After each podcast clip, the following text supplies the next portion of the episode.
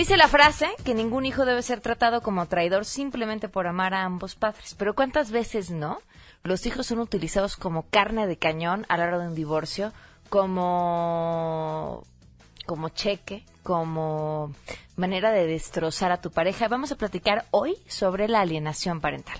Estamos convencidos de la gran trascendencia de la iniciativa y de la necesaria intervención del Estado en la materia de la alienación parental. Primeramente, como mecanismo de garantía de salud y protección al desarrollo psicológico y personal de los niños. Jair estará con nosotros para recomendarnos un libro. Creo que hay mucha banda que está trabajando en lo que sea, como sea. Mucha gente está desempleada, mucha gente tiene que huir a, a otro país y platicaremos sobre el presupuesto participativo y mucho más, así que quédense si arrancamos hoy a todo terreno. MBS Radio presenta a Pamela Cerdeira en A Todo Terreno, donde la noticia eres tú.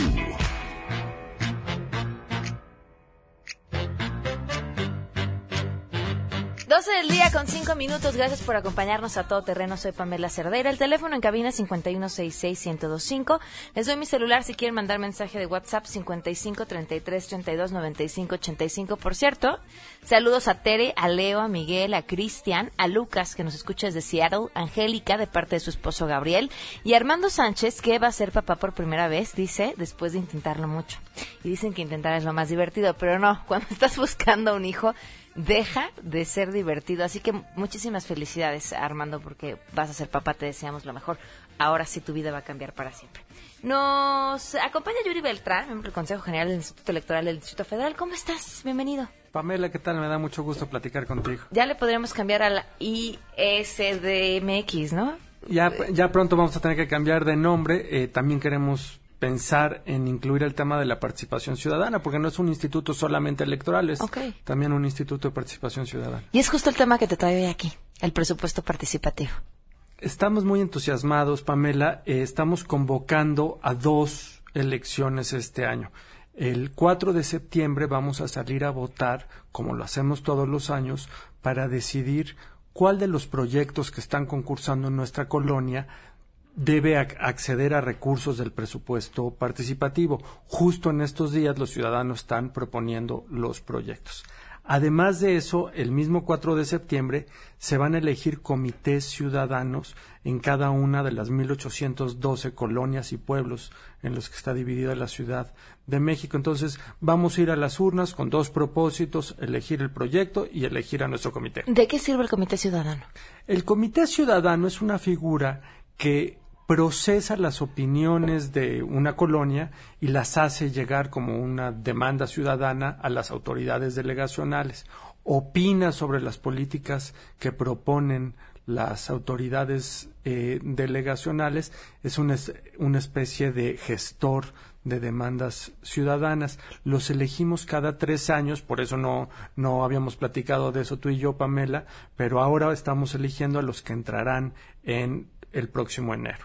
Ok, ¿qué tiene que hacer la gente si quiere participar, ya sea con un proyecto para el presupuesto participativo o dentro del Comité Ciudadano? Buenísimo. Mira, lo primero que tienen que hacer es apurarse, porque los proyectos, el plazo para presentar proyectos para el presupuesto participativo vence el próximo 6 de julio, el plazo para los comités vence el 9 de julio. Entonces ya estamos en últimos días. ¿Qué hay que hacer? Bueno, si quiero presentar un proyecto del presupuesto participativo, entro a la página del Instituto Electoral www.iadf.org.mx o bien voy a cualquiera de sus 40 oficinas distritales y hay un formato bastante simple para eh, llenar los, los proyectos y hay que entregar ese formato en el mismo distrito. Además del distrito hemos estado en estos días en los tianguis, en las plazas públicas con módulos adicionales para recibir proyectos y para asesorar a la gente en, en su llenado, ¿no? Eh, la verdad es que te toma unos 10, 15 minutos llenar ese, ese formato, lo entregas, la delegación va a ver que sea eh, viable, más o menos que alcance con el dinero que está disponible para cada colonia. Que eso lo pueden revisar en la misma página del IEDF. Exacto, no todas las colonias tienen el mismo recurso porque no todas las delegaciones están divididas en el mismo número de, de colonias, ¿no? Pero hay en promedio 440 mil pesos por, por colonia. Tenemos para toda la ciudad 870 millones de pesos para el próximo año. Esto, para que te des una idea, Pamela, es el doble de lo que eh, Nueva York destina para el mismo propósito o cinco veces más grande de lo que Londres destina para este propósito. Ok.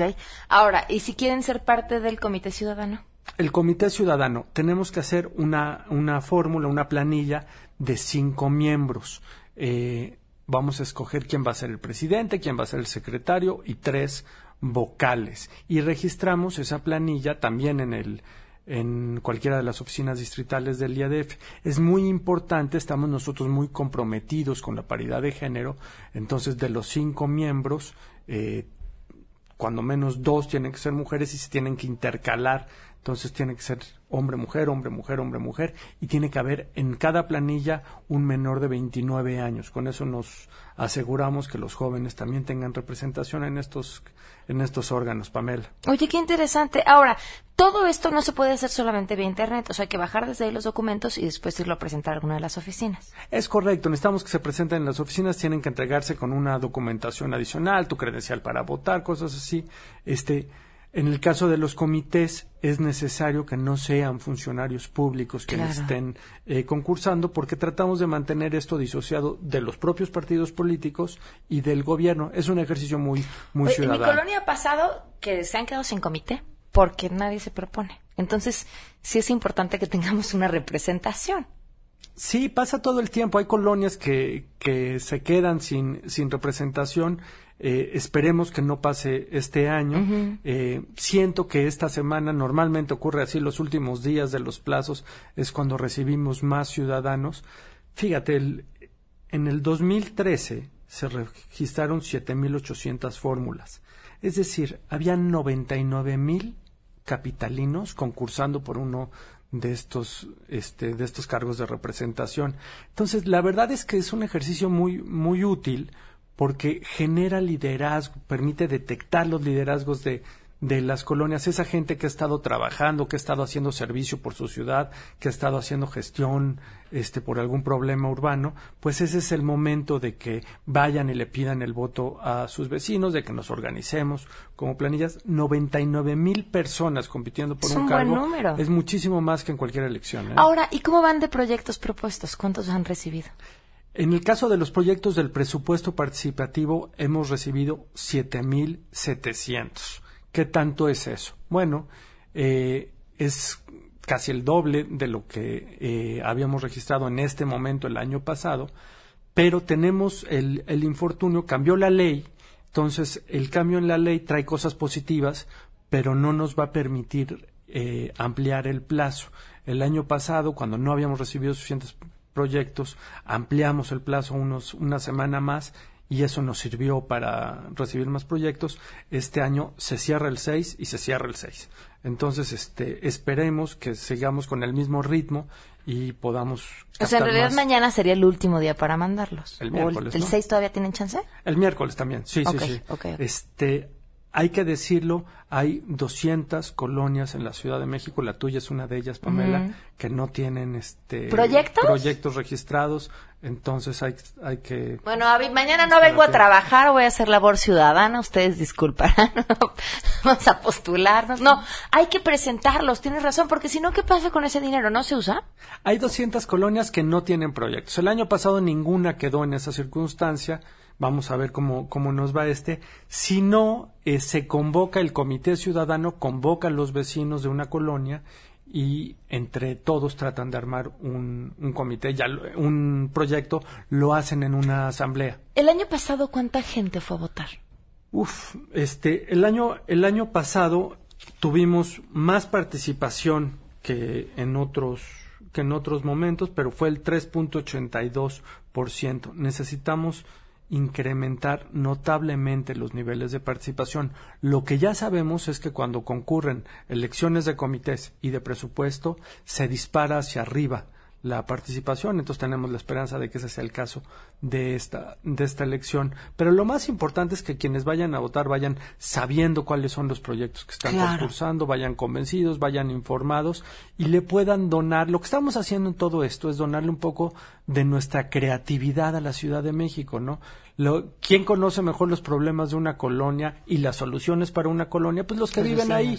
Entonces, eso es lo que le estamos pidiendo a la ciudadanía. Dónale un poco de tu conocimiento de tu colonia, propone una eh, solución de política pública y tus vecinos, si propones una buena idea, seguro van a votar bien por tu proyecto. Seguro, pues ahí está. Aprovechen, métanse a la página del IEDF, que es iedf.org.mx. www.iedf.org.mx y el 01800 4333 222. Yuri, muchísimas gracias. Gracias a ti, Pamela. Vamos con la información.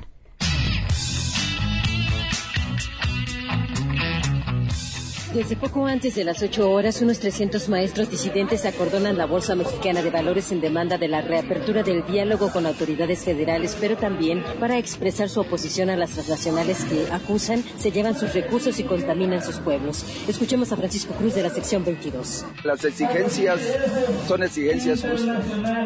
Y lo que sucedió en Nochislán, que es por la defensa de la educación pública. Queremos desmentir de que hay desabastos de alimentos en Oaxaca. Quienes están preocupados son las tiendas, tiendas transnacionales, porque sus productos no están caminando. Nos declararon la guerra. Nadie podrá pasar por las carreteras que hoy están bloqueadas. El pueblo de México está decidido que si va a haber sangre, la va a haber. Ya no estamos solo los maestros. A las 13 horas los maestros acompañarán a los padres de En una protesta frente a la Cancillería mexicana. Les ha informado Rocío Méndez.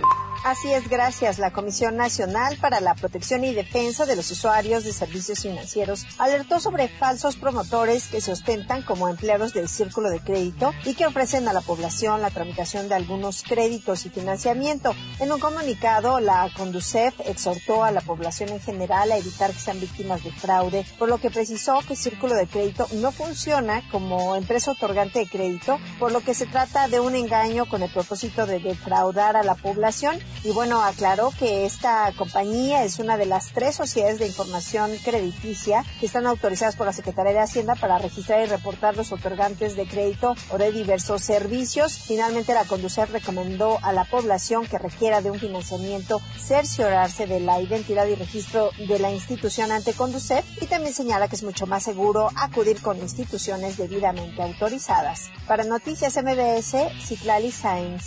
La Secretaría de Seguridad Pública de la Ciudad de México dio a conocer que del primero de enero al primero de julio fueron sancionados 36.994 motociclistas por diversas faltas al reglamento de tránsito, entre las que destacan el no usar casco. Del total de infractores, 27.685 fueron remitidos a un depósito vehicular por no portar placas en sus unidades. Las delegaciones donde se registró el mayor número de motociclistas remitidos son Cuauhtémoc con 5.448, Miguel Hidalgo con 3.312, Iztapalapa con 3.131 y Venustiano Carranza con 2.871. De acuerdo con el artículo 37, fracción tercera, los motociclistas deben utilizar casco protector y asegurarse que los acompañantes también lo usen. La sanción por no respetar esta disposición es de 10 a 20 veces la unidad de cuenta de la Ciudad de México, equivalente a 71.68 pesos y remisión del vehículo al depósito momento Informó para Noticias MBS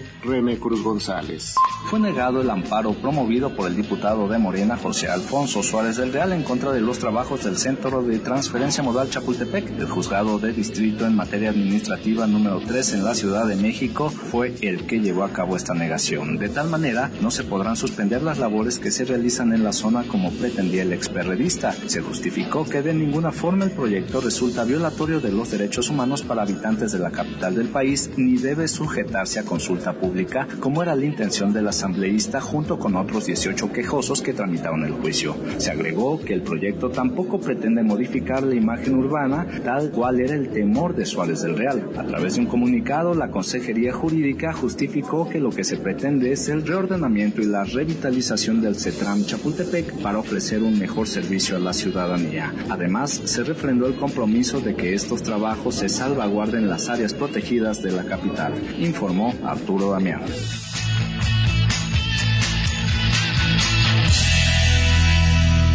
¿Y qué creen? Tenemos también buenas noticias, ¿cómo no?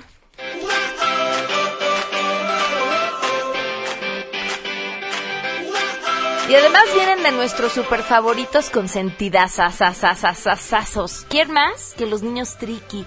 ¿Qué hicieron estos chamacos? Bueno, los triquis mostraron su talento en la Copa Barcelona y ganaron el tercer torneo que se desarrolló en el Complejo Deportivo Marbella al vencer 39-18 al equipo de Francia. Eh, este equipo que es integrado por Dylan Ramírez, Tobias de Jesús, Bernabé Martínez, Aniceto Guzmán, Efren Martínez, Daniel Shalom, Luis Enrique Vargas, Anselmo de Jesús y que son magistralmente dirigidos por el coach Sergio Zúñiga, alzaron el trofeo tras, bueno, pues dar cátedra durante los cuatro cuartos con una gran defensiva sobre el equipo francés. Muchísimas felicidades a todos estos chamacos, pero sigue siendo una prueba de cómo el trabajo que está haciendo Sergio Zúñiga es un modelo que puede ser replicable. Miren, si por casualidad ustedes nunca han tenido la oportunidad de escuchar lo que él dice, no solamente se trata de que los chavos jueguen básquet, se trata de que sea a través del deporte que los chavos puedan conocer otras partes del mundo, pero se den cuenta de que pueden alcanzar sus metas. Los niños que son parte de estos equipos de básquetbol son niños que tienen que mantener ciertas calificaciones, que tienen que leer, que tienen que portarse bien, que tienen que ser participativos en su comunidad. Vaya, un sinfín de cosas. No solamente están jugando los que mejor juegan, sino los que son mejor en todo lo demás, entonces tienen la oportunidad de jugar y después los resultados que están dando son estos. El trabajo que hace Sergio Zúñiga es brutal. Y no sé, de verdad, no sé por qué no hay alguien en la Secretaría de Educación Pública que haya citado a Sergio Zúñiga y le pregunte cómo le hacemos, cómo hacemos que este programa que tú tienes, que está dando unos éxitos brutales, lo podamos llevar a todas las escuelas. No queremos ser campeones de básquetbol en el mundo, no, formar, que tampoco estaría mal. Pero sí cómo a través del deporte formamos mejores estudiantes, mejores personas y llevamos a los niños. Ustedes imagínense pensar en el sueño de llevar a estos niños triquis a donde cualquier parte del mundo a jugar y además de jugar, jugar muy bien y quedar muy bien parados. Bueno, ya está ahí, ya, vámonos a una pausa. Más adelante, a todo terreno. Papás que agarran a sus hijos como carne de cañón a la hora del divorcio. Pues así como moneda de trueque. Vamos a platicar de eso al regreso. Estamos convencidos de la gran trascendencia de la iniciativa y de la necesaria intervención del Estado en la materia de la alienación parental. Primeramente, como mecanismo de garantía de salud y protección al desarrollo psicológico y personal de los niños. Queremos conocer tus historias. Comunícate al 5166-1025. Pamela Cerdeira. A todo terreno. Donde la noticia eres tú. Volvemos. Pamela Cerdeira está de regreso en a todo terreno. Únete a nuestra comunidad en facebook.com. Diagonal Pam Cerdeira. Continuamos. Vos sabés cómo te esperaba, cuánto te deseaba. No si vos sabés Ay, qué bonita canción para el tema de que vamos a hablar. 12 del día con 26 minutos. Continuamos a todo terreno. Soy Pamela Cerdeira y gracias por acompañarnos. Mire, nada más para entrar en calor, este comentario que nos mandan por WhatsApp. Eh, escuché acerca de lo que comentaran hoy y la verdad me interesa mucho porque mi ex esposa tiene dos años que no me deja hablar con mis hijos y la verdad me gustaría saber más de cómo le puedo hacer para poder convivir con ellos. Le doy la bienvenida a Alejandro Heredia, presidente de la Asociación Mexicana de Padres de Familias Separados y precursor del tema de alienación en México. Bienvenido, gracias por estar con nosotros. Ay, no está él, perdón, te estoy cambiando de nombre, con razón me ves con esa cara. La doctora Margarita, a ver, levanten la mano. La doctora Margarita Montes de Oca, psicóloga, gracias por estar con nosotros. Muchísimas gracias. Jorge Nava Silva. Discúlpame, gracias, Jorge. consejero de la Consejero. asociación. Muchísimas gracias, este Jorge. La licenciada Sonia Juárez, quien es abogada con maestría en Derecho Civil. Bienvenidos por acompañarnos. Y Francisco Cárdenas, que tiene una historia que, que compartirnos. Francisco, eh, a ver, em, comencemos con tu historia. ¿Qué es lo que te está pasando? Eh, Este, mm, estoy en un juicio de guardia y custodia hace aproximadamente ocho años. Este, mis- bueno, desde hace ocho años tenía mis hijas. Tengo- actualmente mis hijas tienen 10, 11 y 10 años. Estuvieron conmigo desde preescolar. Estuve conmigo, su mamá las dejó. Y resulta ser que hace un año, aproximadamente en julio del año pasado, su mamá viene y se lleva a mis hijas.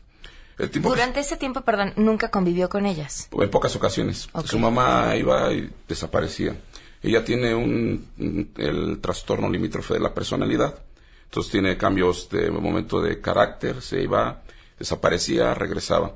A mis hijas nunca les hablé mal de su mamá. Cuando me preguntaban y mi mamá, si tu mamá está con tu abuelita, está por allá, ya está ahí. El año pasado ella me, este, me solicita que si quería ver a las niñas nuevamente después de ocho meses y resulta ser que la dejo que las vea y se lleva a las niñas. Se las llevó desde julio del año pasado, me las escondieron en julio, agosto, septiembre, octubre. Durante ese periodo yo levanté un juicio de guardia y custodia en el Estado de México. Mis hijas estaban aquí en el DF, en un colegio particular las tenía, y se las lleva este, a Tecamac, Estado de México. Hice un, levanté un- el juicio de guardia y custodia, y resulta ser que en ese, en ese periodo, este, no las veo a mis hijas, y en octubre su mamá me dice, ¿sabes que este, te llevo ventaja? ¿Sabes que tengo, a- ya tengo la guardia y custodia provisional? Y sabes que, le dije, no, pues está bien, no pasa nada. Me habla mi abogado, mi- mis primos abogados me dicen, ¿qué crees que se me rompió mi celular? Mi hermano lo encontró y perdimos la primera, eh, la primera este, conciliación para la guardia y custodia de mis hijas. Le dan la guardia y custodia provisional y me mandan a un centro de convivencia en Ecatepec de Estado de México. Eh, para esto, en octubre empiezo a volver a mis hijas. Para ello, ella... Las vuelves a ver dentro del centro de convivencia. en el centro de conveniencia. En ese, en ese periodo ella levanta la, reconve- la reconveniencia acerca del, de la, del juicio y dice que supuestamente mis hijas tienen maltrato físico, psicológico y emocional. Eh, vuelve a ya contratar a los abogados, le contestan pues que no es cierto, ¿no? Al final de cuentas, a mis hijas las vuelvo a ver en octubre en el centro de convivencias. Entramos a un centro que es como una especie, para mí en lo personal, una cárcel pequeña Es horrible. donde realmente no tienen por qué estar ahí, ¿no? Un centro muy pequeño. Yo creo que en ese en esa área de ser unos 300, 400 metros cuadrados van a los fines de semana unos 60, 70 padres entre papás eh, y mamás van ahí. Y eh, yo veo por primera vez a mis hijas como por el 25 de octubre, un sábado, y entran, pues primero volteando a la mamá y las meten como un cubículo, hay una barda, bueno, una separación, se meten y ya por la parte de atrás nos vamos a platicar. Digo, ¿cómo están? Mis hijas algo, este, serias. Eh, Estamos bien. ¿Y qué, qué pasa con...? Pues estamos en la escuela, nos metieron a otra escuela diferente. Eh, me le digo a Michelle, oigan, pero este, ¿por qué no me, han hablado? no me han hablado? Es que no nos deja, mi abuela nos cierra la, este, la puerta, no nos dejan hablar nada. Y bueno, empezamos a interactuar otra vez. Resulta ser que en ese periodo nos ponemos a jugar en el centro de convivencia. Para eso tengo que ir al desayuno yo. Me toca de 10, me tocaba de 10 a 2 de la, de la tarde. Un sábado sí, un sábado no. Un domingo sí y un domingo no. Las primeras veces que quieren, ah, pues llévame, mi papá me trae espagueti, lo que les gusta. Y empezamos a convivir juegos de, este, de mesa. Llevaba turista, llevaba cartas, jugábamos dominó, el uno, este, y jugamos a los encantados. Empezamos a tener nuestra relación nuevamente. Y resulta ser que les digo, nosotros no debemos estar aquí, porque estamos acostumbrados a ir a días de campo, a convivir, a ir a obras de teatro y todos. Y en aproximadamente en marzo se determina que la psicóloga, la directora de ahí, hay como 8 o 10 psicólogas dentro y está una directora. Me dicen, ¿qué haces tú aquí? Digo, pues es que aquí su mamá me realmente me tiene, ¿no? Yo traté de hablar con su mamá dice, aquí vas a estar. No voy a permitir que te lleves a mis hijas con nadie más, ni con una zorra o X, ¿no? Digo, bueno, está bien, no pasa nada. Y en marzo determina la, este, la directora, mandan un escrito al, al juez, le dicen, el señor la relación paterno-filial está bien fortalecida, no tiene por qué estar aquí. Pues de marzo de este año para, para la fecha, mis hijas ya no me hablan. La primera vez que salimos, las llevé al centro comercial, todavía convivimos un poco y este y les le, en el tiempo que estuvimos dentro me pidieron papá no tenemos este, zapatos para la escuela, no tenemos útiles, no tenemos X, se los iba, se los compraba. Les llevaba el sábado zapatos, botas, lo que ocupaban y les daba eh, 250 pesos que era para la, su semana de alguna manera para gastar, ¿no?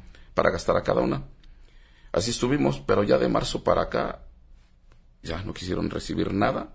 Las veo entre que su mamá pone que las niñas no me quieren ver, pues las veo a lo mejor dos horas y se me ha complicado bastante. ¿Y cuando las ves, qué te dicen? Eh, allá ahorita últimamente no hablan. Me dicen de entrada, dice, ¿tú sabes por qué estamos en Río? ¿Por qué? Dice, retira la guardia de custodia. Le digo, a ver, eh, dice mi mamá, dice que eres este, eh, irresponsable. Irresponsable, ¿por qué? Dice, no. Digo, tu mamá dice, dice, bueno, en la casa de mi abuela, porque viven todas. Y ya, y lo último que me, este, ahora se ponen los audífonos. Las llevé a la iglesia hace 15 días. No quisieron hacer, yo las, el año pasado en mayo les hice su primera comunión bien. Ya entramos a la iglesia, no quisieron hacer seguimiento a la, a la misa, ¿no? Le dije, ¿van a comulgar? No. ¿Por qué no? No. Digo, respeten la casa de Dios, yo creo que ellos, no, no lo vamos a hacer. No hice nada. Llegaron con su mamá, que yo las que veo, este, supuestamente que comulgar. Le dije, no, nomás no quisieron hacer ahí. No han querido, este, platicar conmigo ya. Este, yo me siento de alguna manera desesperado. Ahorita el trámite de mi juicio está, hubo tres peritajes. Ya el peritaje socioeconómico determinó que las niñas viven en un cuarto con cinco, cinco de sus hermanas, porque tiene aparte otras tres hijas.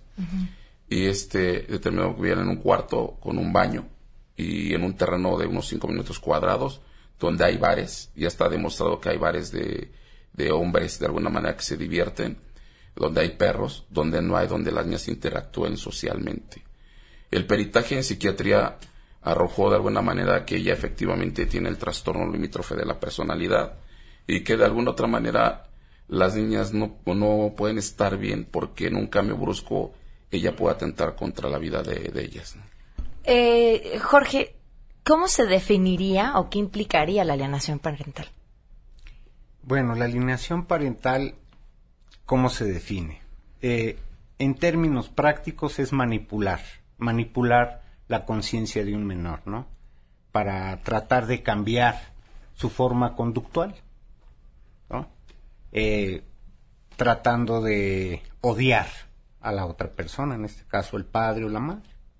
¿Cuáles son, Margarita, las estrategias que utilizan los padres que se encuentran en esos momentos de divorcio y de separación para manipular a sus hijos? Eh, fundamentalmente es el victimizarse ante los hijos, es victimizarse, es eh, hablar mal del padre ausente, hablar, generalizar, por ejemplo, decir, nos abandonó por otra mujer, no nos quiere, nos dejó, y uh, hablar incluso de eventos de los cuales los niños no pueden tener memoria, sobre todo cuando tenían una corta edad, en donde aseguran que ocurrieron eh, algunos tipos de violencia contra la madre y contra los hijos. Lo que nosotros hemos encontrado en los últimos estudios es que incluso esta alienación parental ya llega en contextos de divorcio o de separación, ya llega a hijos adultos, hijos adultos que incluso están casados y que muestran una aversión hacia el padre, aunque el padre les haya dado todo, los haya apoyado, haya participado en la satisfacción de sus necesidades básicas, lo niegan y lo repudian y se alían totalmente, generalmente, al lado de la madre. ¿Qué consecuencias tiene esto para los hijos? A corto, mediano y largo plazo. A corto plazo es una desadaptación, primero, de sí mismo, del núcleo familiar. La desadaptación va después al entorno. ¿no? Y a largo plazo, trastornos, como incluso el que menciona el señor, el trastorno limítrofe de la personalidad, que es el que más se ve. A ver, Sonia, a ti que te toca verlo pues en la práctica, casi todos los días, ¿qué es lo que encuentras? ¿Qué tan común es? Desafortunadamente platicábamos en otras ocasiones que así como el señor, el 70% de los padres, esa es una encuesta, sí, el 70% de los padres que proporcionan pensión alimenticia están en esta situación. No les permite la madre, lo utilizan como un instrumento de guerra para que no puedan convivir jamás con el papá. ¿Por qué? Porque ya la costumbre en la sociedad se cree que los hijos siempre tienen que estar bajo la guardia y custodia de las madres y eso es una mentira. Yo en la actualidad les invito a los papás que nos escuchan, que están en esta situación, que pueden acudir ante el juez y realmente ellos pueden solicitar la guardia y custodia de sus hijos. Esto ya no es solamente para la madre. El juez ha concedido, yo traigo aquí unos casos en los que el juez ha determinado que es mejor para los menores estar con el padre que con la mamá. ¿Bajo qué circunstancias o por qué? La ley permite que cuando se acredita, porque eso sí está regulado, desafortunadamente la figura como tal no se encuentra regulada ni en el Estado de, México ni en el Distrito Federal. Pero dice, cuando la madre o cuando se acredite que la madre es la generadora de violencia, entonces ahí deben de estar bajo el cuidado del padre. Y ahí entra la figura de la guardia y custodia. Y, por ejemplo, el señor que nos comentaba, ya está acreditado que ella es la que está generando la violencia en relación a la relación paterno-filial que han tenido con sus hijos. Entonces, aquí ya definitivamente se tendría que determinar que el juez debe concederle guardia y custodia al señor en relación a sus hijos. ¿Qué motiva que nos agarremos a hijazos, si fuera la forma correcta de llamarlo? ¿Qué motiva? Sí. ¿Qué es el odio, es el rencor, es el miedo, es las ganas de venganza? Es multifactorial, pero definitivamente es muy importante y, ocurre mucho eh, en, el, en la parte de la mujer. No es lo mismo que tú dejes a que te dejen. Y regularmente cuando el hombre es quien se va, quien abandona por las circunstancias que sean, entonces viene el acto de venganza, que muchas veces eh, se acalora más, se hace más intenso por la participación con todo respeto de abogados, de la gente que está alrededor. Eh, la, la, abogada comentaba hace un momento acerca de que los jueces están aceptando, no todos. En muchos de los juzgados les tiembla la mano a los jueces para dictar sentencia. En muchos de los juzgados interviene mucho la personalidad del juez a la hora de dictar sentencia o de no dictar. Y entonces esto es un problema hay lugares en donde no, todavía no se cree en los efectos ni en la alienación parental. Y esto es muy grave, porque a mí me ha tocado jueces que se burlan de los peritajes en psicología cuando se constata que hay alienación parental. ¿Cómo sabes si lo que está diciendo un niño es producto de lo que al niño le haya tocado vivir o lo que el niño piense y no de la influencia del papá o la mamá, cualquiera que sea? Porque es muy evidente cuando los niños están manipulados, si tú los entrevistas junto con la madre, los niños voltean a buscar que la madre les confirme que están hablando lo que en lo que quedaron o tienen claves para lo que van a decir y bien también se constata mucho de acuerdo a la edad del niño la memoria, ¿no? En la etapa que está el niño, el tipo de memoria. Un niño que tiene cinco años no puede asegurarte que cuando tenía cinco meses su papá se la pasaba viendo televisión con el control en la mano y tomando chelas. Tú le dices, no puede ser eh, que, que tú recuerdes eso. Bueno, está bien, me lo dijo mi abuela, ¿no? Participan mucho en la alienación parental los, los abuelos. ¿Quiénes lo hacen más, las mujeres o los hombres? Yo creo que es, es, es parejo, es parejo. En estos divorcios, en estos tan estridentes, es, es pareja la situación. Lo toman al niño como como botín de guerra, ¿no? Como un instrumento de guerra. no, sin embargo, perdón, yo voy a disentir, porque sin embargo, quien tiene más tiempo de estar con, con los niños, conviviendo con ellos, es quien tiene más oportunidad de alienar. Eso es indiscutible. es que a mí me ha tocado cuando se hace la, la, plática con el juez y efectivamente está el niño. Entonces le preguntas, hola, y el niño voltea y ve a la mamá. Y si la mamá autoriza en algún movimiento, en algún parpadeo, en alguno, entonces ya el niño puede contestar. De lo contrario, se queda callado y no habla absolutamente nada. Y me ha tocado en mi caso que sí son las mamás las que generan más. Es un alto índice. Es, en la mayoría son Así mujeres. sí. De hecho, cuando estuvieron mis hijas la plática con el mero, el juez, estuvo el juez, el, el Ministerio Público, faltó la psicóloga, no estuvo ahí, y se pone una persona de confianza de cada una de las partes. Antes de entrar a este a que las entrenan las niñas, su mamá les dice, acuérdense que somos un equipo. Y el equipo, todas, todas, está, todas estamos juntas y unidas. Pues las niñas entraron, dijeron que papá era lo peor. Yo afuera estaba, cuando salió, este, se me puse a chillar porque dije unas cosas mucho, muy fuertes para, contra mí porque yo con mis hijas convivían obras de teatro en la escuela. Su mamá casi nunca quiso participar. Eh, cuando estaban en el kinder iba a contar cuentos a todos los niños. Tengo mi trabajo que me lo permite. Iba a contarle cuentos a los niños, les daba dulceros y todo eso. Cuando mis hijas dicen cosas adentro eh, feas acerca de mí, de que, por ejemplo, yo las golpeaba, sentí feo porque a mis hijas nunca las he tocado. Siempre he sido de alguna manera que a través de las palabras y el amor las podemos educar. Oye, nos preguntan del público, ¿cuánto te ha costado? ¿Cuánto has gastado en todo este trámite? Es una cantidad algo considerable porque primero que un abogado te cobra entre 30, 40 mil, 15 mil, 10 mil, depende del abogado. El sacar copias entre el juzgado es también un problema, te sacan mil, dos mil. El que te acerquen de alguna manera, si tú quieres las citas, audiencias, también. Hay mucha corrupción. Hay que darle al secretario, ¿no? sí. Lo sabe la abogada, ¿a poco no? Sí, pero, pero, aquí el problema es que, que si yo me pongo a ver realmente dónde queda el interés superior del menor. ¿Dónde, dónde queda el interés superior del menor? ¿Por, porque Porque ahorita en el peritaje, ya el último, la psicóloga dice, habló conmigo antes, dice, la niña está mal. necesitas que tu abogado agilice, la niña está muy mal. Y pone su conclusión ella. Eh, en la guardia y custodia, la persona que más está apta para ellas el señor Francisco Cárdenas Domínguez. La mamá necesita terapias psiquiátricas para efecto de convivir con las niñas bajo situación supervisada. Y resulta ser que eso pasa la semana pasada y me dice el secretario del juez, ¿sabes qué, Francisco? Que eh, eh, las niñas se les va a tener que hacer un estudio para psiquiatría. A ver, ¿por qué si ya tienen los tres elementos, por qué no me dejan que yo las trate, las vea y por qué seguir emocionalmente afectando a las niñas? Me dice, pues es que la contraparte dice que hay que hacerles un estudio en psiquiatría y ahora cuánto tiempo va a ser. Pues nos vamos a agosto porque vienen vacaciones. A ver, tengo que ir a una pausa. Tenemos que ir a vacaciones. Vamos a una pausa y ahorita seguimos platicando sobre este tema. Si te perdiste el programa A Todo Terreno con Pamela Cerdeira, lo puedes escuchar descargando nuestro podcast en www.noticiasmbs.com. Pamela Cerdeira regresa con más en A Todo Terreno, donde la noticia eres tú. Marca el 5166125.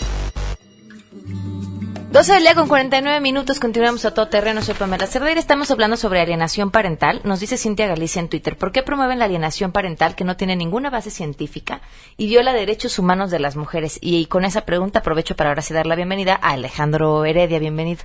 ¿Le respondes tú, Alejandro? Muchísimas gracias por la invitación, acabamos de llegar. Y bueno, yo quiero decir que pues la alienación parental ha sido reconocida en algunos entidades federativas del país, México, y no quiere decir que sea una cuestión de género. ¿Por qué? Porque afecta a los menores, ¿sí? Y algunas familias no tiene que ver nada con el género, ¿sí? La manipulación es una forma de maltrato hacia los hijos cuando existe una separación antes, durante y después, ¿sí? También se da en familias este tradicionalistas. ¿En dónde está reconocida? ¿En, qué estados? Y quiero hacer una una situación nacional de cómo se encuentra actualmente legislado el concepto de alienación parental. Les voy a decir por orden alfabético, son 16 estados donde está reconocido el concepto de alienación parental, que es Aguascalientes, Baja California Sur, Coahuila, Colima, Durango, Guanajuato, Michoacán, Morelos, Nayarit, Querétaro, Tamaulipas, Veracruz, Yucatán, Jalisco, Nuevo León. Margarita, ¿querías responder algo sobre esta misma pregunta? Sí.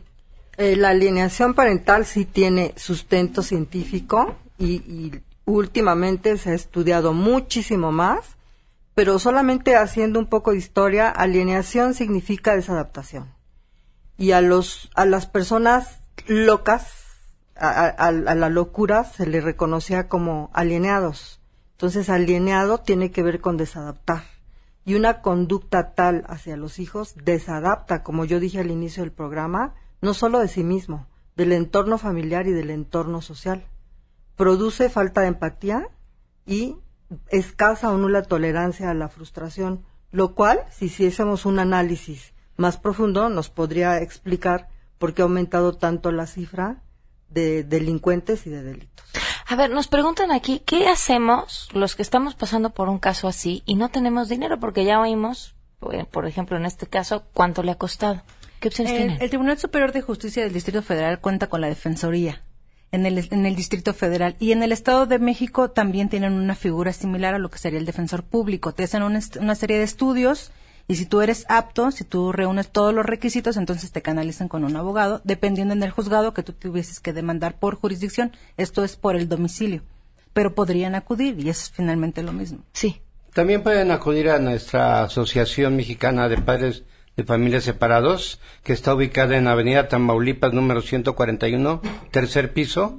Ahí asesoramos, damos este un equipo multidisciplinario y bueno, todo mundo es bienvenido, ¿eh? Ahora, a ver, yo sé que la pregunta parece un poco necia, como querer preguntarles cómo divorciarse sin, ahora sí con amor, ¿no? Pero ¿existe una manera, han encontrado ustedes ejemplos en los que la gente pues tenga la madurez suficiente o no sé qué se requiera para no llegar a esto? ¿Qué hay que hacer? Sí, definitivamente hay, hay, hay matrimonios en que lo hacen eh, en una forma sana, en paz. Llegan a un convenio con los hijos, con la pensión, hasta con sus propiedades. O sea, sí hay casos. Muchas ¿Es, es veces el dinero el principal motivo que lleva a este tipo de peleas o no necesariamente? ¿O es no poder? necesariamente, no necesariamente. Ok. Son los hijos más que nada, el tener el poder de los hijos. Es que eh, el separarse eh, físicamente no implica estar separados emocionalmente. Entonces ese es el gran problema. Muchas veces esperamos que cuando ocurre un divorcio se terminen los problemas y los hijos lo esperan también. Y ocurre que no, porque alguno de los dos o los dos miembros de la pareja siguen enganchados emocionalmente. Entonces están pendientes de con quién salen, con quién no salen, con quién viven, con quién no viven, eh, a, a qué destinan el dinero, eh, cómo se divierten. Entonces no están divorciados emocionalmente. Los jueces muchas veces recetan eh, la terapia. Nadie que no tenga nivel de, de insight, de introspección, puede beneficiarse de un proceso terapéutico. Y el juez dice que vaya a terapia y que vuelva.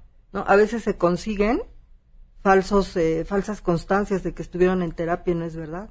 Y el juez lo da por bien hecho. Entonces también falta mucho supervisión. Se dicta sentencia y ya después nadie supervisa. Una de las situaciones por las que pasamos nosotros es que este debemos de procesar el, el duelo y llegar a una mediación. Antes, durante y después de la separación es muy recomendable. Y con eso se evita bastante el, la manipulación o la alienación parental. También la figura legal de custodia compartida, que en algunos momentos, pues, vemos que en México, pues sí, se firman convenios, se establece una régimen de convivencias, pero como dice la psicóloga Margarita Montes de Oca Colín, no hay un área de ejecución y seguimiento de sentencias en los tribunales superiores de justicia. Y eso es nuestra gran decepción, porque sí existen sentencias, como dice la abogada, pero ¿quién las, quién las sigue? ¿Quién las controla? ¿Quién les da seguimiento? Y vuelven a repetir conductas. Yo creo que aquí más que nada también son tiempos. Al final de cuentas el más afectado es el menor. Es el menor porque, porque yo- mi juicio es oral y se entiende que un juicio oral debe ser más rápido. Llevo casi un año y el problema es el daño que le están haciendo a mis hijas, ¿no? Yo creo que en ese momento, en el juicio oral, debería estar, eh, eh, debería estar el perito en psicología, en psiquiatría y el estudio socioeconómico hacerlo lo más pronto posible. Un año, mis hijas las han cambiado. ¿Quién les va a regresar esa, vamos, esa inocencia que tenían o esa imagen de su padre? A mí mis hijas me echaban porras. Mi papi, mi papi, rara, porque iba con ellas, convivía. Ahorita mis hijas, totalmente, soy un desconocido para ellas. Según su mamá, mi hija sale la semana que entra de sexto y no quiere que vaya. Digo, ¿por qué no de ir si mi hija son todo para mí y si de alguna manera siempre está al pendiente, no quiere que vayas? Yo te puedo asegurar que el tiempo es el que seguramente le regresará a tus hijas esa imagen de su papá, porque el tiempo acaba por explicarlo todo. Lo, el problema es que lo que estás perdiendo hoy sí nadie te lo regresa, ¿no? Y miren, esto sí se los dejo a la gente del público que está pasando por un tema así. Uno puede saber muy bien quién es la persona con la que estás casado, de la que te estás divorciando como pareja, porque justamente por eso le estás dejando, pero juzgar quién es como padre le toca a los hijos. Entonces, más vale que nosotros no nos metamos ahí. Les agradezco mucho a los cinco que nos hayan acompañado. Le doy gracias por tu testimonio y mucha suerte. Gracias. Y muchas gracias por habernos acompañado. Gracias, al contrario, gracias. Gracias. Nos, mañana a las 12 se quedan en compañía de Alejandro Cacho. Soy Pamela Cerdeira y que tengan un excelente comienzo de semana. MBS Radio presentó a Pamela Cerdeira en A Todo Terreno. Te esperamos en la siguiente emisión, A Todo Terreno, donde la noticia eres tú. MBS Radio, en entretenimiento, estamos contigo.